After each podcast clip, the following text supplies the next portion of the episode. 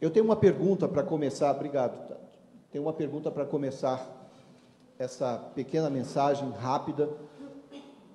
Geralmente numa pregação, e é fácil você ver isso, quase sempre numa pregação, quando você vem é, ministrar, você pensa como que eu vou motivar as pessoas a, a, a elas se alegrarem, né? E elas continuarem felizes com o Senhor e, e crescerem na fé. A minha pergunta hoje para você é: o que você está disposto a perder?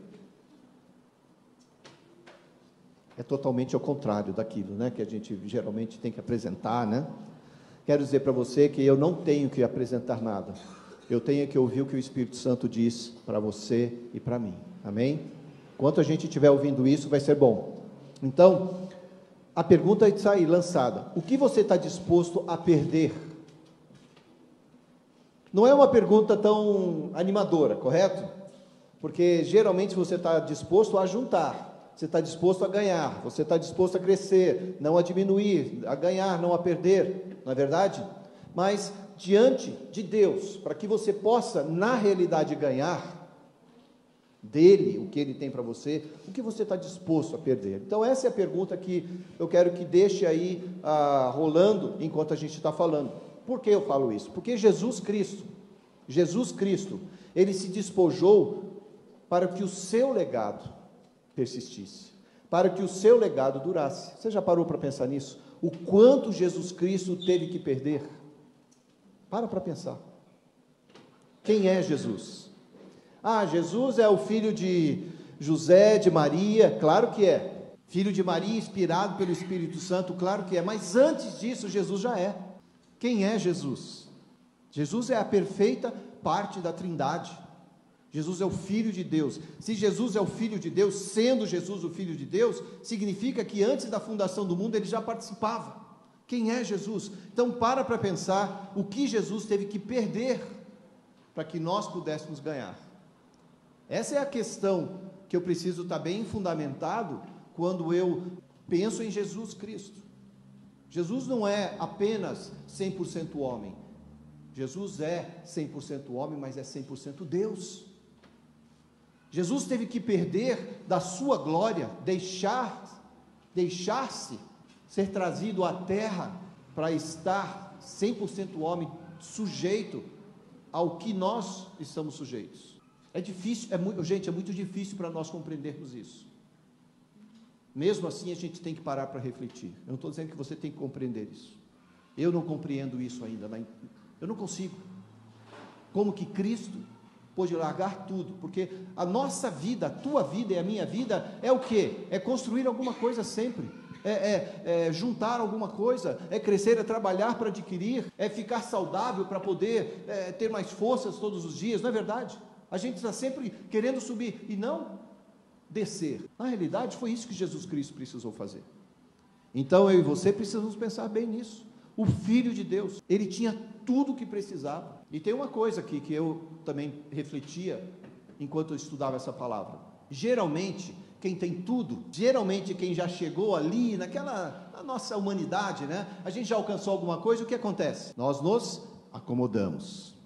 Tá tudo bem, tá tudo dominado, tá bom assim, não é verdade?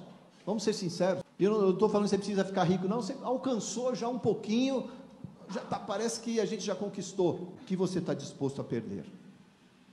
Essa é a minha pergunta. E eu quero que você abra comigo em Mateus 16. Mateus 16, a partir do versículo 13. Indo Jesus para os lados da Cesareia, de Cesareia de Filipe, perguntou a seus discípulos: olha a pergunta: Quem diz o povo ser o filho do homem? Quem diz o povo ser o filho do homem? E eles responderam: Uns dizem João Batista, outros Elias, e outros Jeremias ou alguns dos profetas. Mas vós, continuou ele, quem dizeis que eu sou? A resposta que Jesus deu a Barjonas, a resposta que Jesus deu a Pedro, a resposta que Jesus deu a Tiago, a André, a João, cada um dos seus discípulos. Jesus dava a sua resposta com a sua vida. Se alguém estiver ao seu lado, será que você pode dizer: Quem você diz que eu sou? Se você não estiver perto dessa pessoa, e essas pessoas estiverem falando de você, quem elas vão dizer que você é? O que você está disposto a perder? Talvez a tua fama, talvez os, alguns dos seus amigos, hoje já foi falado aqui. Seguir a Jesus significa que você vai perder, deixar algumas coisas boas de lado. O que as pessoas dizem que você é, é uma coisa, talvez seja um advogado, secretário, empresário, agora, quem as pessoas dizem que você é, é que é o importante. Filho de Deus, aquela pessoa íntegra. Olha, essa pessoa tem caráter. Jesus podia ser conhecido como profeta, Jesus poderia, podia ser conhecido como o amigo dos discípulos, mas quem você diz que Jesus é? O Filho de Deus. É quem ele é que é o importante. Quem você é diante de Deus que é o importante. Ah, você é pastor. Tudo bem, você é pastor. O que você é? Você é pastor. Mas quem você é é a que faz a diferença. A classe é dividida, o teu valor é reconhecido por quem você é, não pelo que você é. Porque você encontra advogado de todo tipo, porque você encontra professor de todo tipo, você encontra pastor de todo tipo. Tudo bem? A gente refletir um pouco sobre isso hoje, porque a festa a gente faz daqui a pouco, a gente vai distribuir diplomas, as pessoas vão vir aqui, a gente vai aplaudir, é benção. Agora eu quero fazer você pensar comigo, tá bom? Você me permite fazer isso? Porque faz duas semanas que eu estou pensando nisso. Eu já estava refletindo sobre isso, eu já estava mastigando essa palavra. E, e quando a gente mastiga, sabe, o, o pastor Marcelo sabe disso, eh, os pastores que ministram aqui sabem disso, e, e se você ministra na sua célula, onde você vai, você sabe isso. De repente Deus te dá uma palavra. E você fica mastigando aquilo, você fica conversando com aquilo. E daí você tem que falar. Primeiro você tem que viver, porque é quem você é, e depois você explica. Eu estava no jiu-jitsu aqui essa semana apanhando os meninos. Eu já, antes eu falava batendo nos meninos, agora eu já falo apanhando os meninos. Cada dia que passa, né, eu, eu apanho mais, porque os garotos estão aprendendo. E a minha idade está avançando, então é, eu tenho que me segurar ali. Né? Eu travo o negócio lá, você que vai ter que bater, porque daqui eu não saio, daqui ninguém me tira. Né? Mas eu estava ministrando, porque o Wesley não pôde vir nessa quarta, geralmente é ele quem ministra e traz uma palavra gostosa, todo mundo aprecia realmente a palavra dele. E, e eu estava falando com os meninos e eu falei, eu perguntei para eles: se alguém olhar para você lá na rua, quem elas vão dizer que você é? Não o quê? Porque você é faixa branca, faixa azul, faixa preta, faixa marrom. Mas quem as pessoas dizem que você é? Quem as pessoas dizem que você é? Estou demorando um pouquinho aqui, né? Por querer. Quando alguém olha para você, gente, essas pessoas precisam enxergar a luz de Cristo. Elas não vão encontrar uma pessoa perfeita, com certeza. Olha para cá, não é perfeito. Não é perfeito. O leão da tribo de Judá, sim. Mas não é o que eu uso, é quem está dentro de não é o que eu coloco no meu braço, não é o que eu carrego no meu pescoço, não é nem o que eu memorizo da palavra de Deus, mas o que eu vivo dela e quem está em mim me faz andar diferente. É uma palavra de conscientização. Que sinais você demonstra? Eu preciso fazer isso, porque Jesus demonstrava os seus sinais. Passava um doente, passava um morto, Jesus parava tudo e falou: opa, peraí, peraí, você aí que está chorando, carregando essa pessoa morta, deixa eu ver como é que está. Você imagina a coragem, a ousadia, o poder, sabendo que o sinal que ele deveria dar era um sinal que iria confrontar a própria natureza do homem. Morreu. Morreu para o homem, morreu para a terra, morreu para as leis. Mas quem fez a lei pode revogar. Quem é Jesus? Que influência você exerce? Jesus ficou até os seus 29, 30 anos, caminhando, andando com seu pai. Ele era o amigão de José, porque Jesus era um homem já usado por Deus, é, já tinha um carisma, já era abençoador, as pessoas gostavam ou odiavam ele desde o início. Desde o início, as pessoas ou gostavam ou odiavam Jesus, porque o espírito que está no mundo não é o mesmo do espírito que nós temos de Deus. E Jesus já veio para confrontar desde o seu nascimento. Houve revolta, houve ira desde o dia que Jesus nasceu. Agora, a influência que Jesus exercia, ponto final, era devastadora, era tremenda, era muito grande. Por quê? Porque ele era o Espírito de Deus. Só que antes de ele sair, ele falou: Eu vou para o meu pai, mas eu vou deixar alguém com você. Alguém com você. Ele não deixou o quê? Eu não vou deixar alguma coisa com você. Ele falou: Eu vou deixar alguém com você. E o nome dessa pessoa é Espírito Santo. A influência que Jesus exercia era uma influência gerada pelo Espírito Santo também nele. Porque Deus nos fez espírito, homem e corpo, porque Deus é espírito. E ele se comunica comigo, com você, com a terra, com tudo que há nesse mundo através do Espírito. Deus é Espírito, Deus não tem carne. Se ele só saísse e fosse para o Pai e não deixasse o Espírito Santo, nós estaríamos até hoje aguardando um novo Cristo. Mas ele falou: Não, eu vou para o meu Pai. Mas ao cumprir o que eu vim cumprir aqui, vocês vão receber o Espírito Santo. Espera lá em Jerusalém. Espera lá para você ver se não é verdade o que eu estou falando. Espera para ver se não é verdade. Nós subimos na suposta sala de oração, né, que a história diz que é, nós fomos ali. Você chega ali, as pessoas estão cantando, estão adorando, e você sente a presença do Espírito Santo ali em Israel. Nós... Espera para ver se ele não vem. E na sala de oração, um dia o Espírito Santo se apresentou aos primeiros discípulos, houve uma comoção, começaram a falar em outras línguas, as pessoas começaram a criticar porque achavam que aquilo era loucura, e Pedro desceu e desceu o sarrafo em todo mundo. Falou a verdade. Verdade ou não é? Você fala, estou duvidando, lê em Atos. Começa ali em Atos 1. Atos 1, Atos 1 8 separa. Repete ali umas 30 mil vezes você não vai conseguir sair dali até que o Espírito Santo te pegue. Daí você vai entender o que é a igreja primitiva.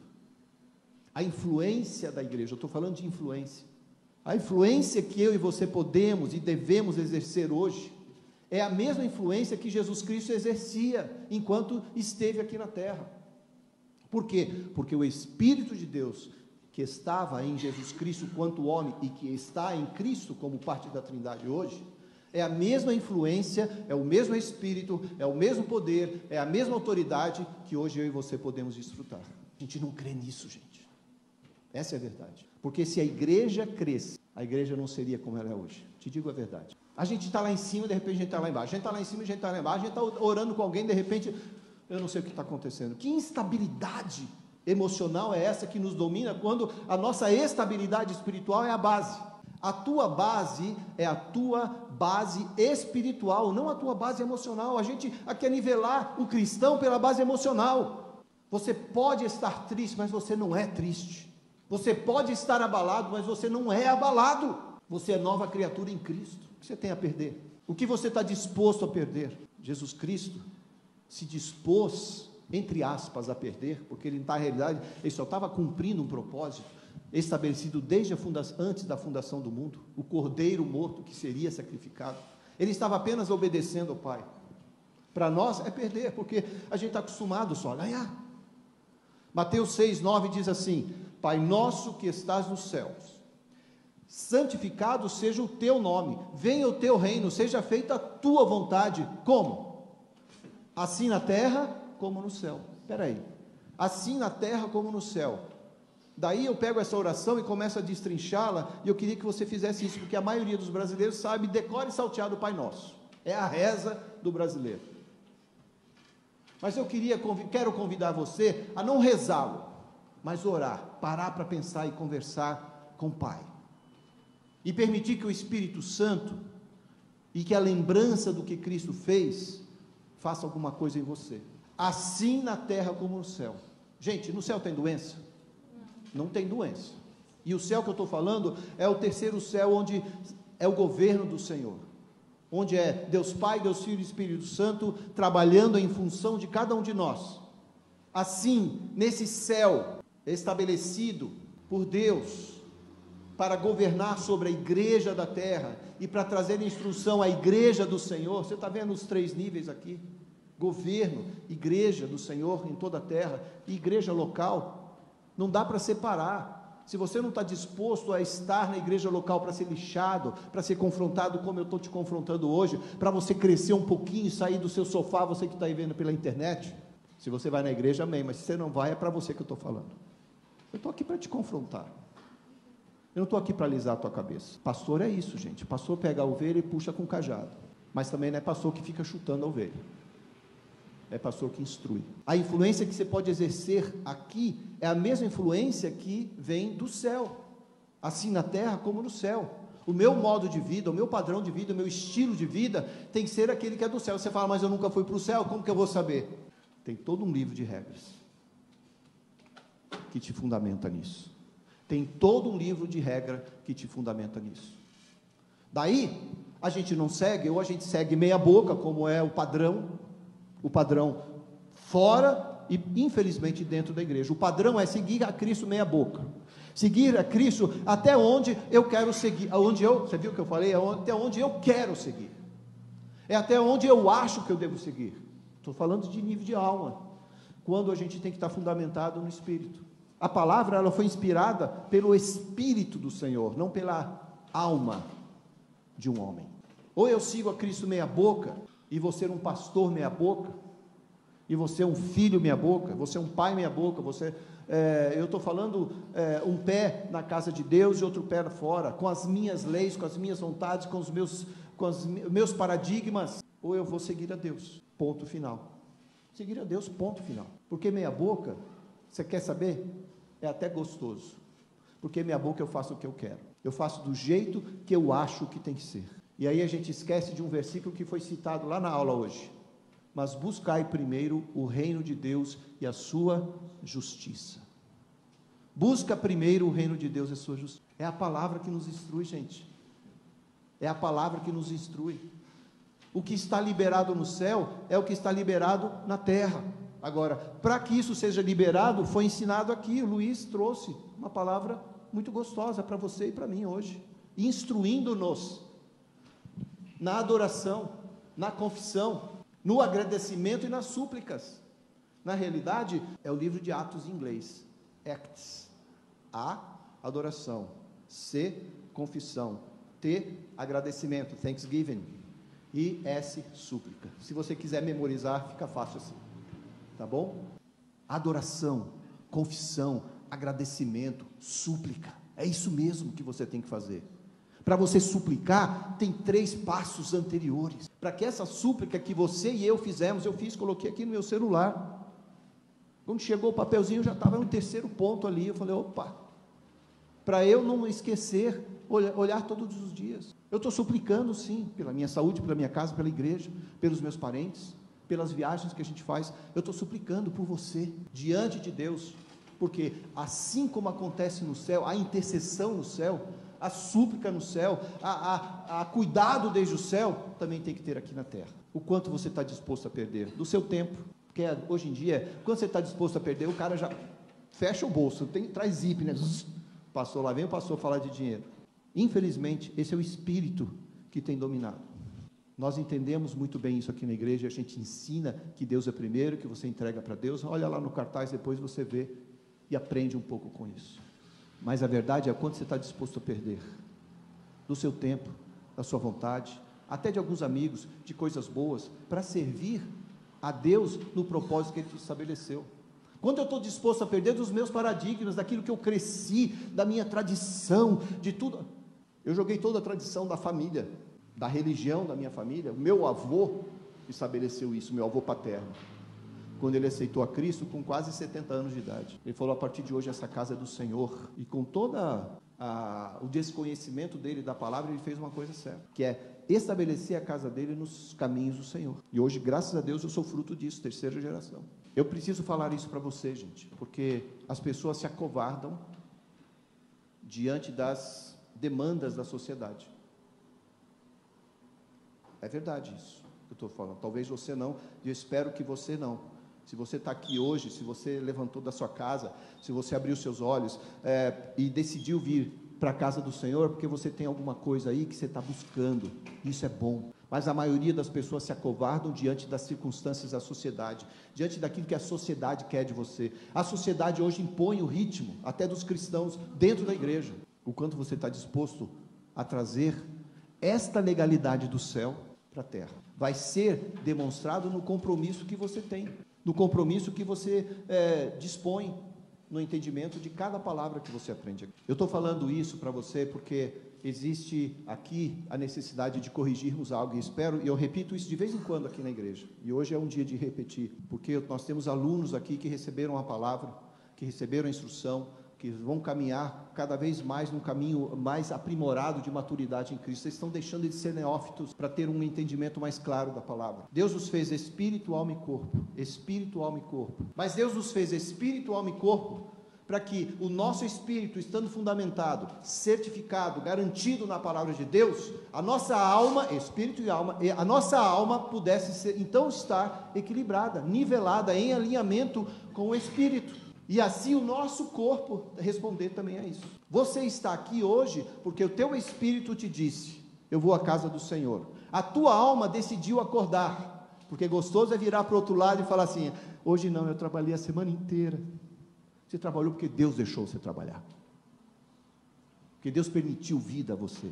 Eu falei que nós é, nos acovardamos diante das demandas da sociedade, por quê? Porque nós invertemos. Em vez de espírito dominar, nós deixamos que a alma domine. É a alma que tem dominado. Eu tuço duas vezes quando eu acordo, não posso ir para a igreja porque eu estou doente. Não estou me sentindo bem. Eu recebo uma ligação da vovó Nica que vai vir visitar a gente para comer aquele macarrão frio. Não posso ir para a igreja que eu tenho que preparar o almoço. Diante das demandas da sociedade, nós impedimos o Espírito de Deus de trabalhar na coinonia, na comunhão do Senhor entre os santos. Você não está aqui porque você é obrigado a vir no domingo pela manhã à igreja. Você está aqui porque você tem amor à causa e entre os irmãos é que nós nos fortalecemos em Cristo. E você sai daqui rejuvenescido, recuperado, restaurado, pronto para enfrentar mais um dia, mais um dia que Deus permitiu que você tivesse.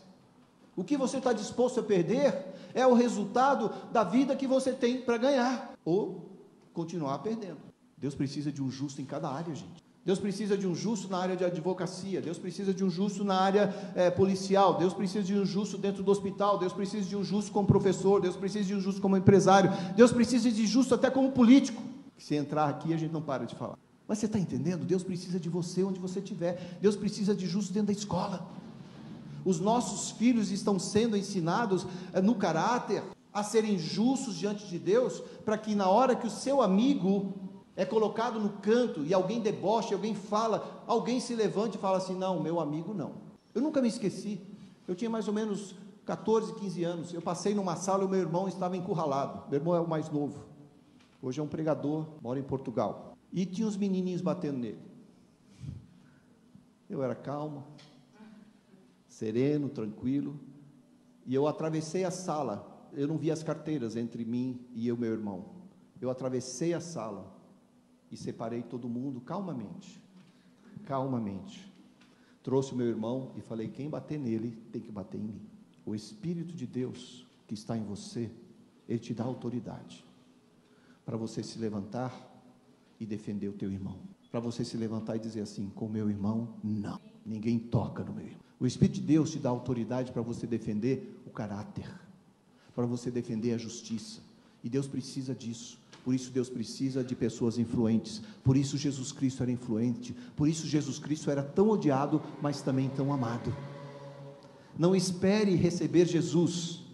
Não espere gostar de Jesus. Não espere carregar a palavra de Jesus no seu coração, embaixo do seu braço, no seu celular, onde for, e esperar que as pessoas todas te amem. O que você está disposto a perder é o que vai te enobrecer, é o que vai te deixar forte diante do mundo. Por quê? Porque o justo pode trazer a solução, gente. E ninguém gosta da solução. Jesus é o nosso advogado diante do Pai, Jesus é o nosso é, diante de Deus também, Ele é o nosso rei, é o nosso advogado, o sumo sacerdote, é o sumo sacerdote que decide, que estabelece, que leva diante do Pai, e nos foi dado uma missão durante a semana.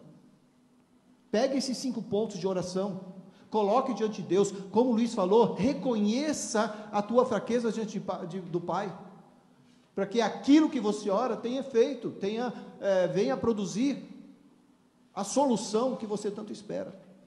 Deus te dá essa autoridade. O que os teus amigos, vamos ser bem sinceros aqui, a gente está levando para a prática, tá? Eu não tenho dúvida que você tem o Espírito de Deus, que você ama o Senhor, que você busca o melhor. Agora, a pergunta é a seguinte: as pessoas que estão ao seu redor. E aqui entra a nossa misericórdia e a nossa responsabilidade como filhos.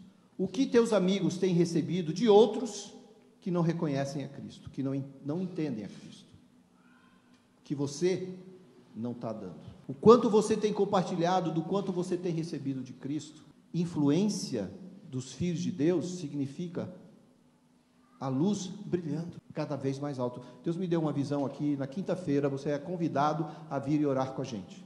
Quintas-feiras, a partir das 8 horas até as 9 e pouco, a gente está aqui orando.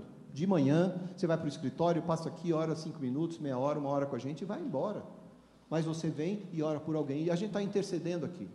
Deus me deu uma visão, como se a gente estivesse dentro de um estádio. Você já viu isso, talvez você já tenha participado, vocês que vão em show, né? Lá, dançar, cantar. De repente apaga todas as luzes e todo mundo acende o celular, a luzinha do celular. Daí você vê aquele monte de luz, né? Aquele monte de luz. Outro dia eu estava num evento e todo mundo acendeu a luzinha, né? Fizemos um ato lá. Mas continuou escuro. Um monte de luz acesa. Tinha milhares, na realidade, tinha seis mil pessoas onde eu estava. Todo mundo com a luzinha acesa. E a gente mal via ah, o rosto do outro. E Deus me mostrou o seguinte: eu e você somos luz. Uma vez que a gente recebe a Cristo no coração, assim mesmo. É assim mesmo que o pessoal está. Nós somos luz. Eu estava com uma mais forte. Mas a gente está muito separado. Ainda que a nossa luz brilhe forte, muitas vezes, para exercer uma mudança necessária, qualitativa, eficaz, essa luz tem que se tornar uma. A igreja do Senhor, aqui, por exemplo, a Deus primeiro, e tantas outras igrejas do Senhor espalhadas na terra, tá? Nós não somos a única igreja e nem clamamos para nós o direito de salvação. Somos mais uma igreja do Senhor. Mas a igreja do Senhor precisa estar junto, um com o outro. Para que essa luz seja mais forte, esteja mais forte, anuncie mais, influencie mais. E é disso que eu estou falando aqui. Quanto mais eu perder, mais eu ganho. Eu ganho com meu irmão, a luz dele com a minha luz. Graças a Deus nós pensamos assim. Não é a barreira do nosso nome que nos impede de andar e caminhar juntos, mas quem nos une é Cristo e a luz dele. É assim que a gente caminha. Quanto mais você tiver esse entendimento, mais você vai valorizar esse lugar que você está aí sentado, da igreja local, onde você aprende a caminhar junto com teu irmão, assim na terra como no céu, como podemos trazer esse reino se não paramos para ouvir o que o rei nos diz, se não paramos para escutar o que esta canção nos fala para fazer e mudar, se nós não paramos para sentar e ouvir a palavra de Deus através de alguém que já parou, que já buscou, que já pesquisou, para trazer a nós esse pão fresquinho e gostoso. Provérbios 24, 3 diz assim: Com a sabedoria edifica-se a casa. 24, 3 de Provérbios. Com a sabedoria edifica-se a casa e com a inteligência ela se firma. Com sabedoria eu edifico a casa, e com a inteligência ela se firma. Conhecimento, a informação, sabe, é, é, é, eu preciso te conhecer melhor, Senhor. Eu preciso saber mais de Ti. A leitura que eu faço, os investimentos, os meus relacionamentos, tudo isso influencia. Uma vida melhor com Cristo, com sabedoria edifica-se a casa. Eu não estou falando da tua, das suas quatro paredes, eu estou falando desse coração que está aí. Você edifica a tua casa com a sabedoria que você alcança em Cristo. Com inteligência, com a compreensão dessa informação que eu adquiro, e através da minha inteligência, eu vou para a sabedoria, que é a aplicação dessa informação e entendimento. A sabedoria é a aplicação. É eu caminhar com você, saber que você tem um monte de, de coisas erradas, mas daí você vai falar você também, e é verdade. Eu também. Vamos juntar os nossos montes de erros, o positivo com o negativo, para fazer um positivo, não importa. Deus pega negativo com negativo e faz positivo. Que bom. Que os teus erros e os meus erros nos fazem acertar, porque nós aceitamos a correção. Gente, é gostoso você entender isso. Quem ama Jesus aqui? Quem ama Jesus? Olha, se eu perguntar aqui quem ama Jesus, e não é truque não, tá? Nem pegadinha, mas eu vou fazer uma pegadinha aqui. É, quem ama? Eu amo Jesus. Eu sou o primeiro a levantar a mão e eu vi as pessoas levantando a mão. Olha o versículo, agora preste atenção no versículo que está em João 13, 34. Aí vem a pegadinha, mas não é minha, tá? Foi Jesus. Novo mandamento vos dou. João 13, 34. Novo mandamento vos dou: que vos ameis uns aos outros,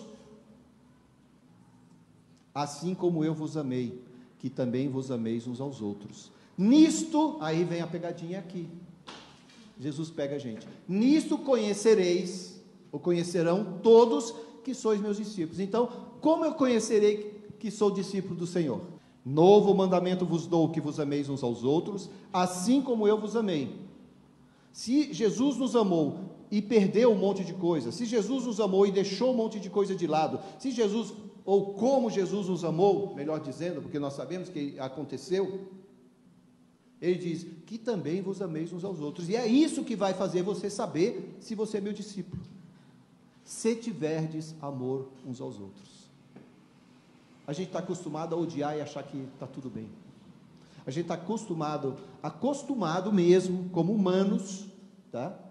Chega de crente, não crente, descrente, não. Como humanos, nós estamos acostumados a odiar e achar que está tudo bem. A odiar e achar que eu estou bem com Cristo a odiar e achar que eu estou enxergando o certo. Quando Jesus fala assim, se tiverdes amor uns aos outros, daí você vai saber se você é meu discípulo ou não. Amor não é emoção, gente. Amor não é sentimento. Amor é mandamento, é decisão, é uma escolha fundamentada na informação. Eu escolho te amar mesmo que eu não concorde com você. Nós perdemos pessoas às vezes de andar com a gente porque a gente diz: você está errada, você não deveria fazer isso. Isso não quer dizer que a gente não ama. Isso quer dizer que nós somos homens e mulheres suficientemente é, dedicadas a Deus para dizer assim: ó, você está errado, você está errada, mas eu te amo. A Bíblia é muito clara a respeito de você tomando conta de si mesmo e de si mesma. A Bíblia é muito clara. E a Bíblia também diz assim: que a alegria do Senhor é a nossa força. Sabe, se a alegria do Senhor é a nossa força, a alegria do Senhor não é a amizade que eu tenho com vocês. Muito embora a amizade é importante, mas a minha alegria vem do Senhor. A minha alegria não é fundamentada na, no que a minha esposa me diz, muito embora é consequência o nosso relacionamento estar alinhado e bem com Deus, mas a minha alegria vem do Senhor. O Senhor me dá essa alegria. A alegria do Senhor é a minha força. A fortaleza que você precisa para seguir o caminho, para entender o quanto você deve perder, para entender é, coisas que é, você vai ter que deixar de lado, vem do Senhor. Não vem porque você aperta a mão de alguém, essa pessoa abraça você e diz assim: Como eu gosto de você. Alma, isso é alma. É importante, é necessário, porque Deus te fez espírito, alma e corpo.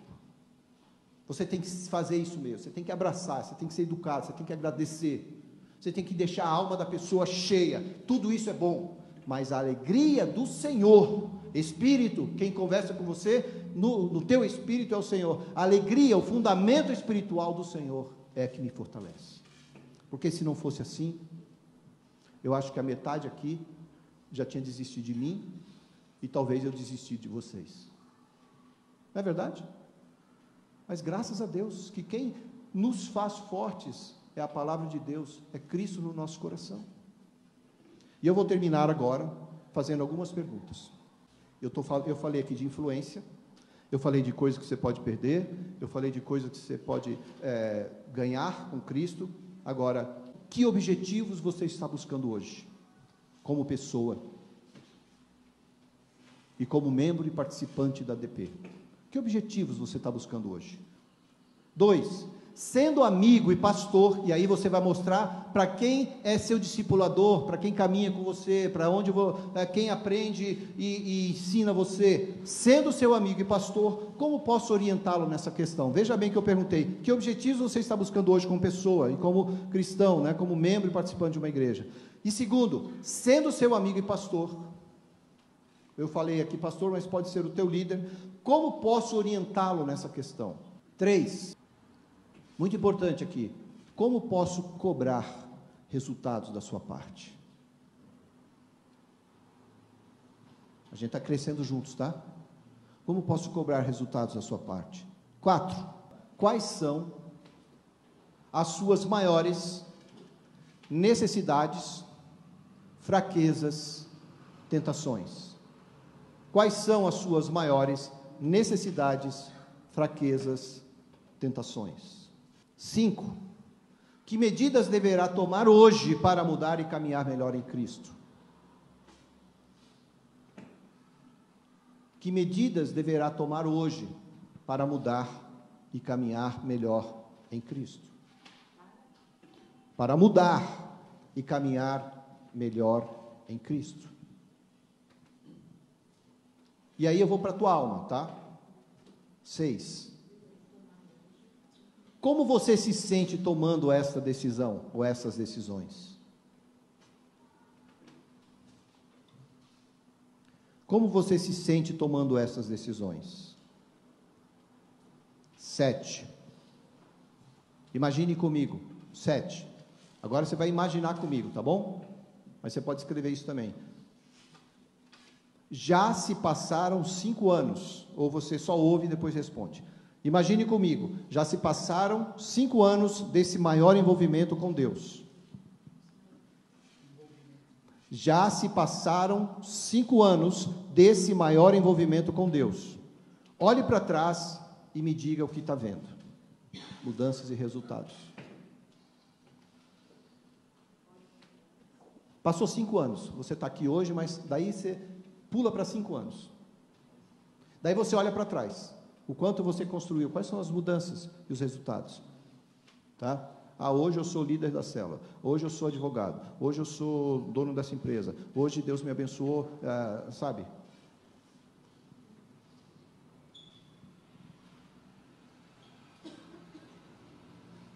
Por que eu fiz isso? Porque eu quero que você concentre a sua vida naquilo que você pode ganhar, muito mais do que naquilo que você vai perder. Levante-se, por favor. Feche seus olhos e pense em você como uma pessoa que é espírito, alma e corpo. Não mais aquela pessoa que veio aqui para cumprir uma tabela. Não pense em você agora como apenas essa caixa aí que é você, a sua fisionomia, o seu rostinho bonito. Mas pense em quem te criou. Pense que Jesus Cristo, mesmo tendo criado você com o Pai, com o Filho e com o Espírito Santo, nós somos criados, usou e soprou em nós, a vida do Senhor soprou em nós.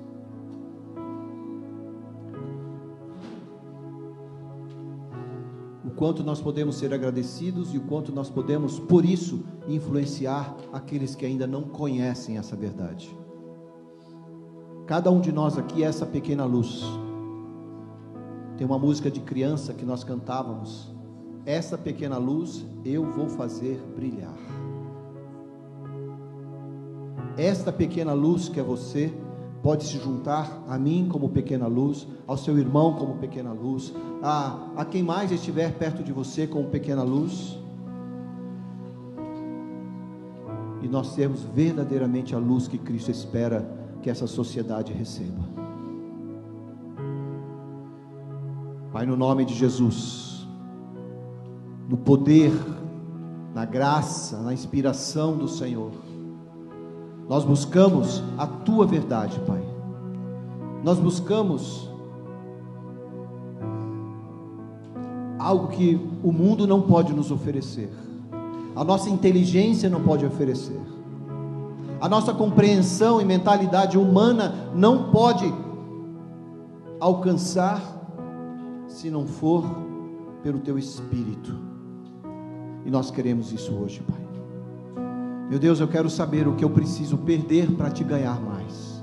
Pai, eu preciso disso. Eu preciso disso, Pai. Eu preciso disso. Fale com Deus aí agora, aquilo que é verdade para você essa verdade espiritual, aquilo que o Espírito Santo está falando com você, converse com Ele. Deus vai dizer para você o que você precisa perder para você ganhar.